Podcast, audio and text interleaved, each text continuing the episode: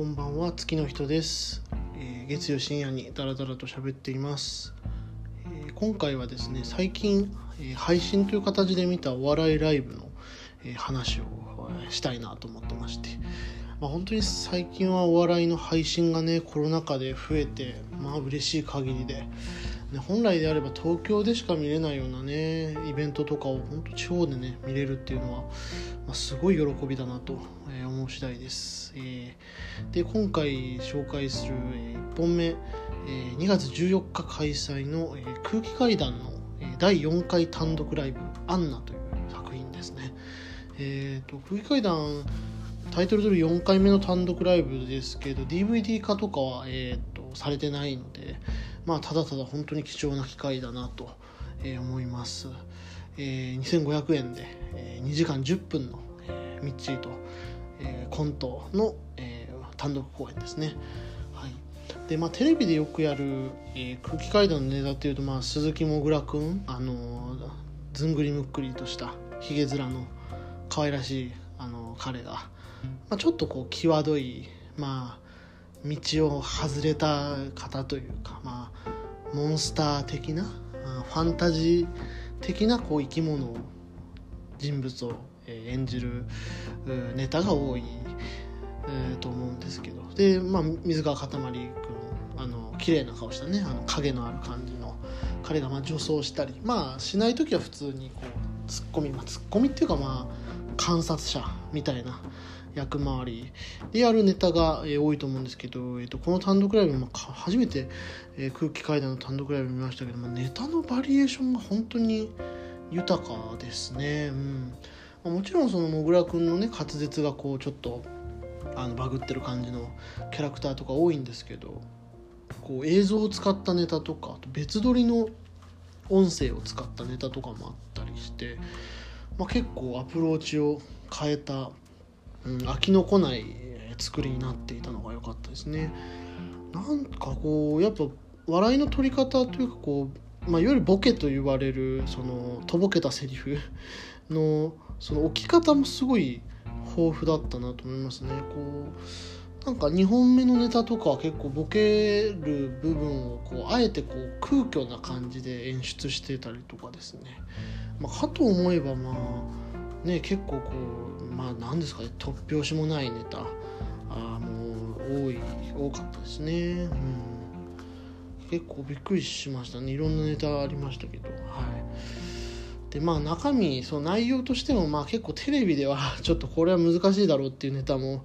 多いですね。うん、やっぱりこうなんだろうギリギリこう倫理の外にいる感じの人たちをうん演じるのがうまいコンビですよね。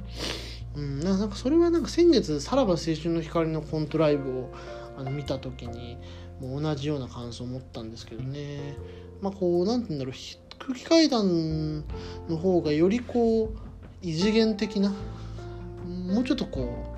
うファンタジー怪奇的なうん感じの世界がこう日常にこう突如立ち上がってくるっていう仕上がりなのがいいなと思いますなんか2人のこうちょっと佇まいもなんかそのこう異次元的なものに接続してる感じがあってすごいしっくりくるんですよね。うん。でまあテレビでできないっていうと、まあ、固有名詞の出し方が結構危なっかしいなと思いましたね。あるとあるタレントさんのね名前をな出してなんですけど確かあの「勇者あー」っていうあのアルピーの番組でもぐらくんがあの嫌いな芸能人の時に言ってたタレントだったんでその引用のね意図がちょっとこう透けて見える感じでそれ面白かったですね、まあ、そんなこう明確な毒気とかまあ下ネタですかね。中盤にやった2本は、まあ、下ネタ変態的なネタで、うん、満載。まあゲラゲラ笑っちゃうような感じ。コントだからこそ笑える感じの作品なんですけど、えっと、最後にやったネタがまああのなんだ40分ぐらいあったかな？30分40分ぐらいあるネタだったんですけどあの最後のネタあの泣いちゃいましたね。もうまさか泣くとはって思ってたんですけど何ですかね。まああの結構感想を見ると多くの人が言ってるんですけどあの花束みたいな恋をした映画のあれと結構志してる、えー、ところは近い気が、うん、するんですよね。でもなんかもっとこう不器用なあなんだろうな。やっぱ好きなものの話になるとこう伝えたいことが溢れてもうこんがらがってもうだから逆に伝えられなくてみたいな。ああの感じ、うん、なんかああえこっちじゃんって思いましたね。僕僕こっちじゃんって思いましたよ。うんなんか菅田将暉有村架純に重ねてたことを恥じましたよね。自分を、うん、自分はやっぱりもぐらくんだしかたまりくんじゃんっていう思いになったというか。まあ本当にいいっすね。ポップカルチャー愛にあふれる。コント。というかねこういうコントを届けてくれる芸人っていうのはなんてこう愛おしいんだと思いますね。うん、あのキングオブコント去年のキングオブコントのあの最終決勝ですよ。ねあれでああいう本当にまあ温かいあのコント。まあすごい面白くはあるんですけどこう根本のメッセージは結構あのすごくピュアというかね純粋な恋を描いた作品だったから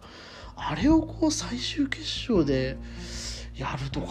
本当すごいなって思って、まあ、なんかシソンヌとかもねこうキングオブコントの決勝でそういうちょっとこうドラマチックなネタでやってましたけどなんかこう何て言うんだろう彼らよりもシソンヌがこうキャラクターを立ててる感じ。キャラクターを演じるっていうことに特化してるに対してやっぱ空気階段こうやっぱ人間味があ2人の人間味がああいう温かみに出てきてるっていうのがあすごくいいなと思いましたね。あのやっぱ銀杏ボーイズ好きなんですよね。あのもぐらくんが。ミネタもうやっぱ生き様がすごい音楽に出てる人たちだから人人だからもぐらくんもこうそういうところに、うん、なんか自分のものを自分を出すっていうところにこうこだわりがあるのかなとか思いましたね。銀杏のね曲がね本当にあのちょっと泣いちゃいましたねやっぱ夢で会えたらっていうすごい好きな曲だったんでちょっとあのもう普通に泣きましたね。はい。まあね本当空気階段ね一人はギャンブル狂で借金まみれで。で一方は結婚して11ヶ月で離婚ですか、うん、でまあいわゆるねあのいわゆるこう我々が生きる世界の、まあ、いわゆるその本流本筋みたいなところからはっていう視点からすれば、まあ、はみ出した2人なのかもしれないですけどね。こういうお笑いであるとかね。あとまあラジオですよね。最後のコントで10位なるのはラジオなんですけどラジオとかそういうなんかこうカルチャーをこう宝物みたいにね愛してる姿っていうのがすごくあのやっぱ眩しく映るしどんなにこう世間からつまはじきにされようともね、うん、なんかこう見守りたくなるような愛しさがある2人だなと思いますね。そのこの2時間やってきたコント7本やってきたコントのエッセンスが最後のこう8本目のネタに、えー、散りばめられてあのなんだったらこう終盤の展開にもこう結構大きく関わってくるような構成になってたりしてうんこういう構成も本当好みだったので興奮しちゃいましたね。まあ、空気階段自体も多分こういうあのドラマの作り方が好きなんだろうなっていうのがコントの、仕組み自体から伝わってきてあのラーメンズとかねこういう構成のコントライブは多かったと思いますしあと最後のネタがこうすごく長くてでちょっとグッとくる感じっていうのはバナナマンとかもそうかなと思うんですけど何て言うんですかねこうここまでのネタが本当にやっぱちょっといかれてるネタが多いし、まあ、さっきも言った通りちょっと異次元的なネタが多い中でで特にその最後から2番目にやったネタはそぜそこの世のあらゆるコントの中でも結構構造ごと新しいようなかなりトリッキーでちょっともうびっくりしちゃったネタででそのそんなトリッキーなやつの後にここまでこう私小説的なドラマをやれちゃうっていうまあその作劇の力ですよね。2人で書くんですよねネタはね。だからその2人の英知の結晶みたいな本当すごいコンビだなと思いました。ねはい。うん何ていうのかな。あとそうだからこれ花束みたいな声をしたの話になっちゃうんですけどなんかこう映画の感想とか見てるとねなんかこう趣味が合うだけで 惹かれるとか本棚が一緒でキュンとなるとかなんなんみたいなこと言われてますけどね。やっぱこういうコントを見るとやっぱ改めてなんかその人が何を好きでそれをどう好きかみたいなのって、うん、人を知る上では結構大事なことだと思いますけどねっていうこととかはなんかこう言いたいなと思いましたね。うんまあなんかそういう部分でなんか花束みたいな恋をしたのちょっとこう足りなかった足りなかったっていうかまあそこではあ描かれてなかったような愛しさみたいなのを描いてくれてたんで見るタイミングも良かったんでしょうけどね。すごく空気階段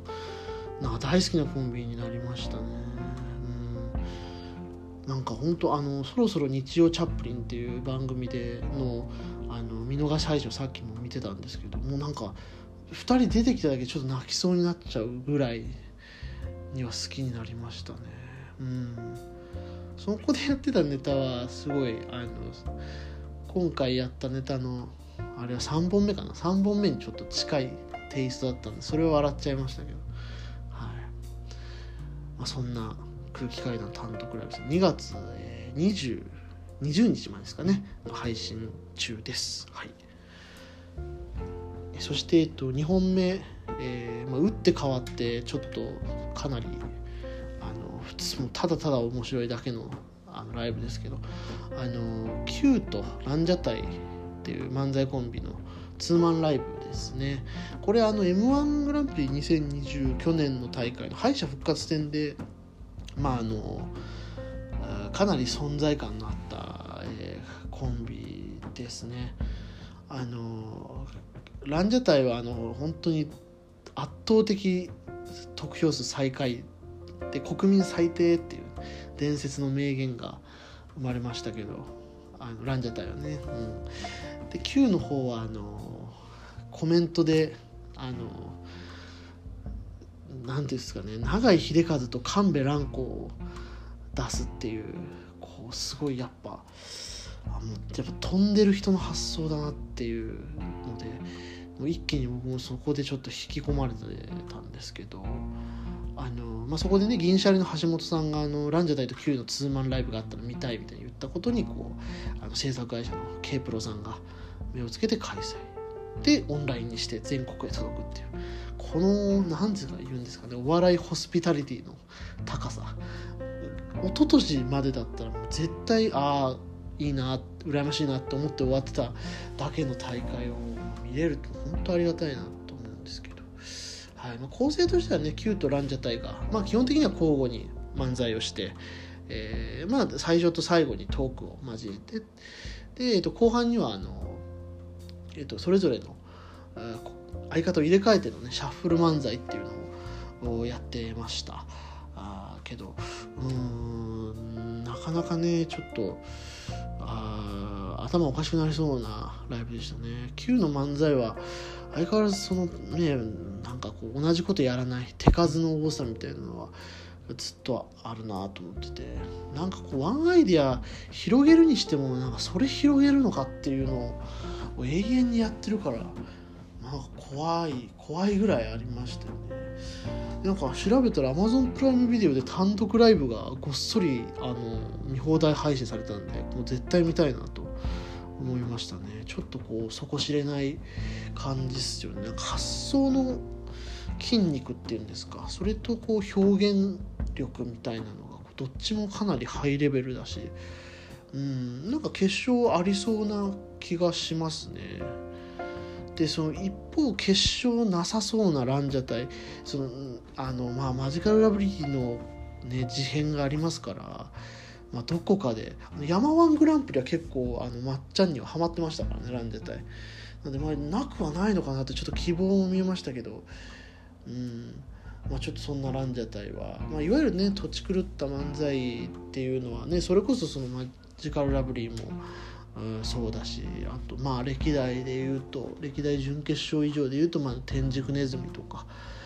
あ古くは東京ダイナマイトとかポイズンガールバンドもまあ割とこう、まあ、土地狂った漫才だなというようなあ感じではあるんですけどランジャタイなんていうんだろうねいくらなんでもルールがちょっとなさすぎるなっていうのが得意点かなと思いますね。そのなんていうその土地狂った漫才っていうのはその狂った設定の中ではこう成立してたりとか、まあ、天竺ネズミとか顕著ですけどそのあの川原さんの演じる人物の狂い方っていうのがそのまま出てるコントしゃべくりの中で出てるあの漫才であったりとかっていうのは多いかなと思うんですけどそのランジャタイって漫才コントなんですよね。こうその伊藤君の方が、えー、話を聞く国国ちゃんの話を聞くっていう構成の、えー、漫才コントなのにその漫才コントの形式であんな突然変異的なあ展開とかあとまあその突拍子もないくだりとかが出てくるっていうのがちょっとやっぱ不気味だなって思いますよね。うんなんかね固有名詞のチョイスも伊藤四郎だってまあベテラン芸人好きなんだなってのは分かるんですけど一方ダイアン津田とか出てきたんですよね今回のネタの中で。でもなんか時代とかも脈絡ないしこうなん全てのこう要素が分裂しきってる感じというか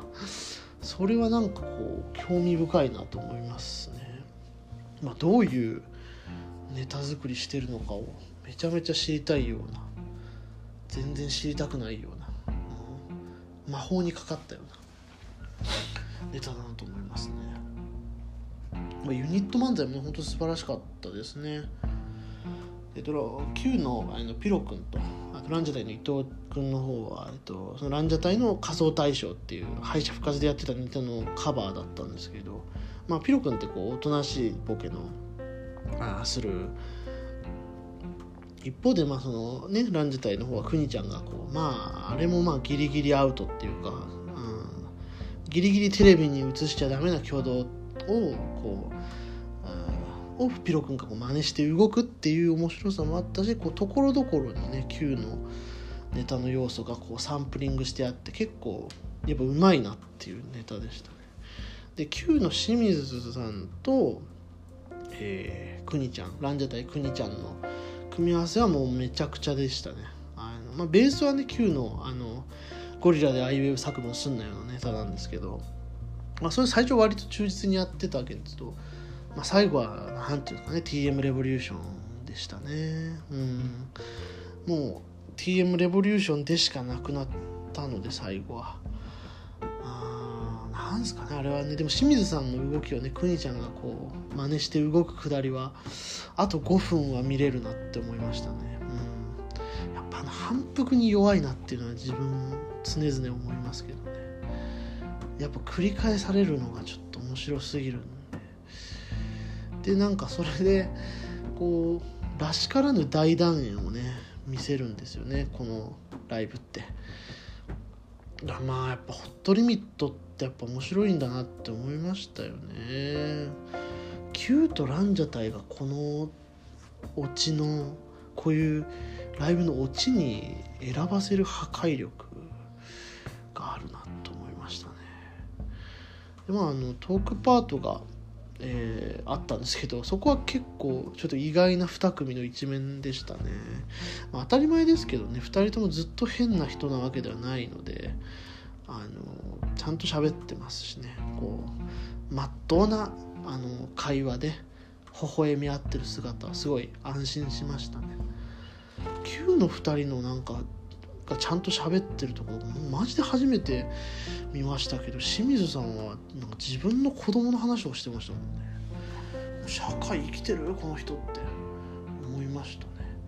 うん。まっとうな仕事人だなと思います。えこのライブも2月の20日までかな。配信になってますのでぜひご覧ください、はい。えー、今週は以上です。